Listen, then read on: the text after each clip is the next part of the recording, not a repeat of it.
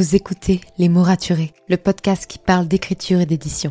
Je m'appelle Margot de Seine et je suis autrice de romans imaginaires en young adulte, notamment de la saga de dystopie fantastique Absolue, paru chez Big Bang, numéro 1 des ventes jeunesse à sa sortie. Les mots raturés, c'est le podcast qui donne la parole aux auteurs et aux acteurs du monde de l'édition et qui vous aide à aller des premières idées à la publication de votre roman. C'est aussi une académie en ligne avec des masterclass et des ateliers en live chaque mois. Je vous souhaite à tous et à toutes une très belle écoute. For those poor souls who have died at Button House, every passing year sees memories of them fade further, their legacies lost to time. Yet, languishing in damp basements and dusty boxes, fragments of the lives once lived by these ghosts remain. Collected for the very first time, these rare documents and rediscovered diaries are combined with the testimony gathered by Alison Cooper in Ghosts, the Button House Archives, the official companion book to the beloved BBC TV series, available at all good bookstores now. Bonjour à tous et bienvenue dans le podcast Les mots. Je m'appelle Margot de Seine et vous pouvez me retrouver sur Instagram et sur YouTube pour en savoir plus sur l'écriture et l'entrepreneuriat. De plus, si vous souhaitez pouvoir lire les épisodes de podcast, c'est possible parce qu'ils sont maintenant disponibles sur mon site web, en particulier dans la catégorie blog. Vous pouvez également vous abonner à la newsletter pour pouvoir recevoir du contenu chaque mardi matin, motivant, inspirant, avec des méthodes d'organisation, des conseils pour mieux écrire votre roman et pour aussi vivre une meilleure vie d'auteur. Si vous souhaitez soutenir ce podcast, n'hésitez pas à lui laisser une note et un commentaire sur Apple Podcast. Je lis tous vos commentaires chaque semaine. Bonne écoute. Bonjour à tous, je suis ravie de vous retrouver dans ce nouvel épisode de podcast en ce lundi matin, le 7 décembre. Je continue de manger mes chocolats et tout va bien pour moi. On va commencer par lire un petit commentaire de Damoiselle de Papier par rapport à mon épisode de la semaine dernière sur l'organisation de son roman. Elle nous donne une astuce que je n'avais pas du tout citée et donc je suis ravie de lire son commentaire. Merci pour cet épisode de bon matin. Pour m'organiser, j'utilise un grand classeur avec différentes intercalaires, lieux, personnages, péripéties, culture japonaise, car mon roman se passe au Japon, technique d'écriture. J'aime beaucoup trop prendre des notes sur papier. En tout cas, merci beaucoup pour ton commentaire et pour ta super astuce qui aidera, je l'espère, beaucoup d'autres auteurs. Si vous aussi, vous aimez le podcast et vous souhaitez me soutenir, n'hésitez pas à me laisser une note et un commentaire sur Apple Podcast ou sur Instagram. Aujourd'hui, nous allons aborder l'un des plus grands fléaux que les auteurs doivent affronter chaque jour. Et croyez-moi, je parle d'expérience. J'ai nommé la distraction entraînant la dispersion. C'est ce moment où ton projet actuel te lasse un peu et où Oh, c'est fou, tu as un nouveau projet en tête, vraiment génial. Il faut absolument que tu te lances maintenant, sinon tu vas le regretter. Stop. Attention. Si vous vous reconnaissez dans ce que je viens de dire, alors c'est que vous souffrez de ce qu'on appelle le syndrome de l'objet brillant. Déjà, si ça peut vous rassurer, le syndrome de l'objet brillant n'est pas une maladie incurable. Mais tout de même, c'est un mal qui touche généralement les entrepreneurs, mais aussi, et ça nous concerne un peu plus, les auteurs. Qu'est-ce que c'est? C'est notre tendance à être attirés par nos idées les plus récentes, nos projets nouveaux, quitte à délaisser ceux sur lesquels on est en train de travailler. En bref, on n'arrive jamais à finaliser nos projets et on passe sans cesse d'une nouvelle idée à une autre. C'est un peu notre côté enfantin qui parle et cette facette de nous qui est vachement curieuse. En quoi est-ce un mal, me diriez-vous? C'est plutôt cool d'avoir plein d'idées.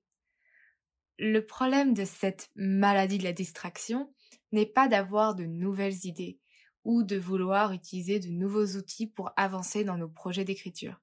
C'est plutôt normal, humain et même assez positif. Le véritable souci de ce syndrome, c'est qu'il nous empêche de terminer nos romans, d'aller au bout d'une idée et ça nous enferme dans un cercle vicieux de culpabilité et d'échec. On va, on, va, on va être un peu plus euh, factuel. Est-ce que vous vous êtes déjà dit je n'arrive pas à terminer mon roman À chaque fois que j'écris un roman, l'idée de base finit par me lasser et je trouve une autre idée de roman bien meilleure. Je change constamment ma manière d'écrire, de travailler mes idées et de planifier mes romans. Il m'arrive régulièrement de repousser l'écriture de mon roman pour travailler une autre idée. J'ai commencé une dizaine de romans différents que je n'ai jamais terminés.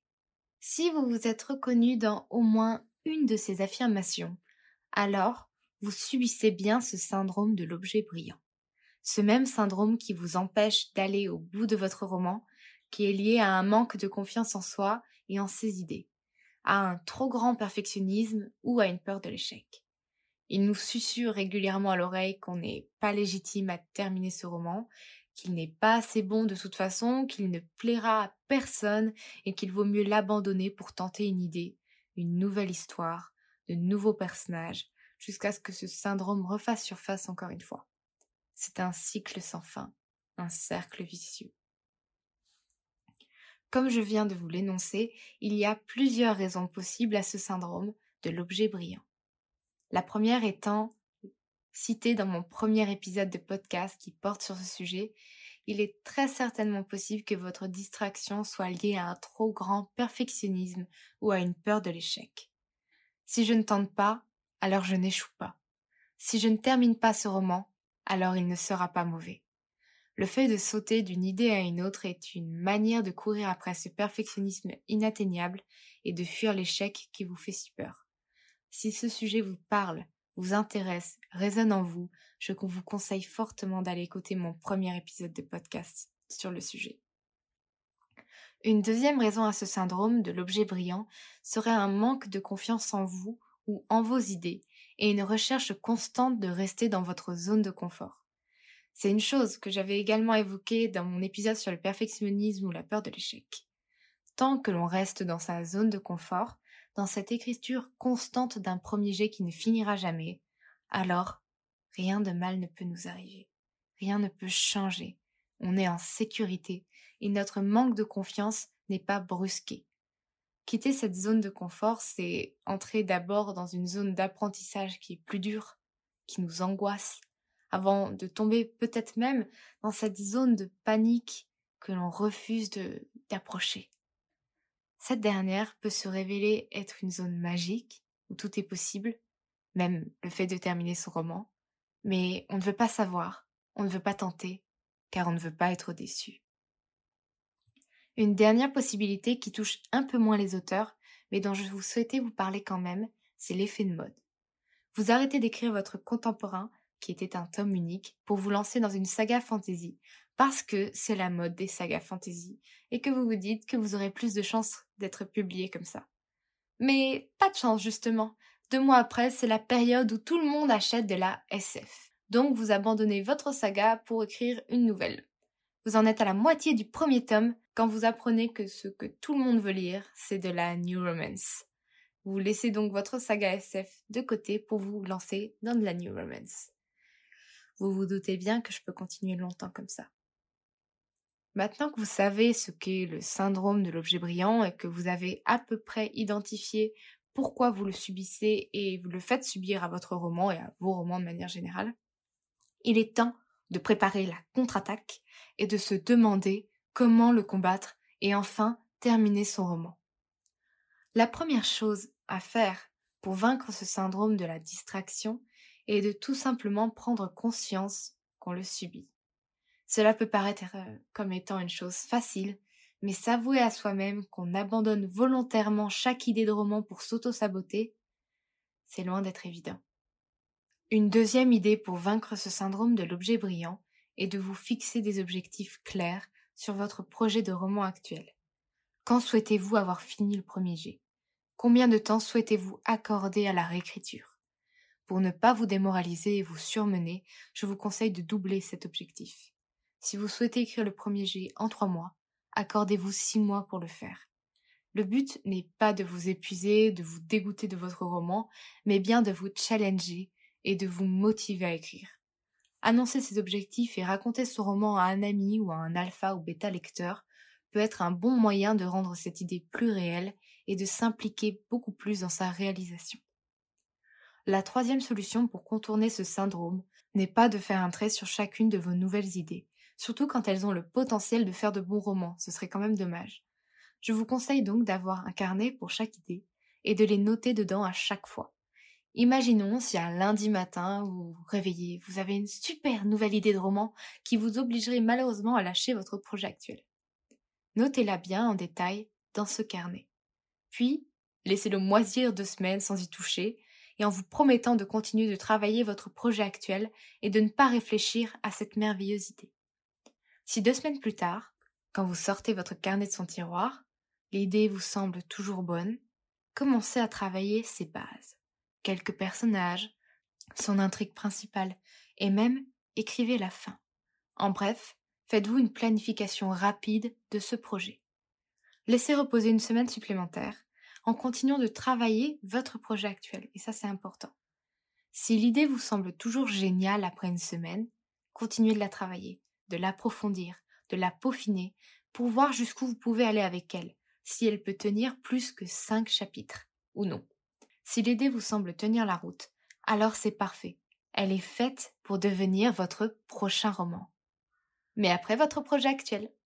Le but de cette méthode est déjà d'éliminer toutes les idées qui ne tiennent pas la route et qui vous feraient perdre du temps parce que justement elles ne sont pas assez riches de possibilités, mais aussi de continuer à travailler votre projet actuel.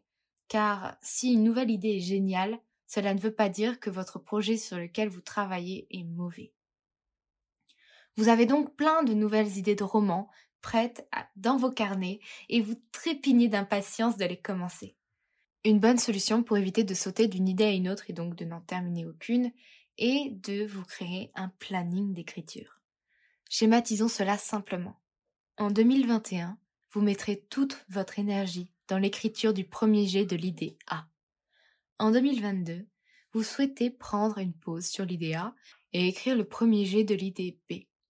En 2023, vous souhaitez commencer la réécriture de l'idée A et le premier jet de l'idée C. Bien sûr, ce sont des périodes très larges et assez schématiques, mais l'idée est là.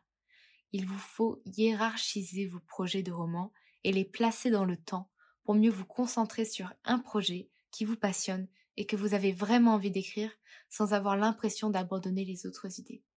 Et puis le fait de les avoir déjà toutes prêtes, avec à chaque fois le scénario déjà esquissé, vous permettra de gagner beaucoup de temps au moment de l'écrire et surtout de savoir que vous ne vous lancerez pas dans une idée qui n'a pas de bon potentiel.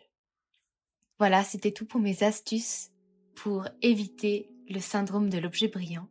N'oubliez pas d'aller checker les notes du podcast pour télécharger des ressources gratuites qui vous intéressent. Lundi prochain, j'aurai le plaisir de vous présenter l'interview d'Ingrid Lemaire de J'écris un roman. En attendant, écrivez bien, prenez soin de vous et à la semaine prochaine pour un nouvel épisode. C'était Margot et je vous souhaite une bonne journée. When it comes to finding great deals on mobiles, we've gone beyond expectations at Curry's. Maybe you want the latest Google Pixel Fold. We've got all the latest models on the award winning ID Mobile and Vodafone networks. Maybe you want a better deal. We've got deals on data, trade ins, cashback, and more. See for yourself at your nearest Curry's store. And if you want free next day delivery, look online at carphonewarehouse.com. Order before 8 pm for free next day delivery in most areas, subject to availability, excludes bank holidays.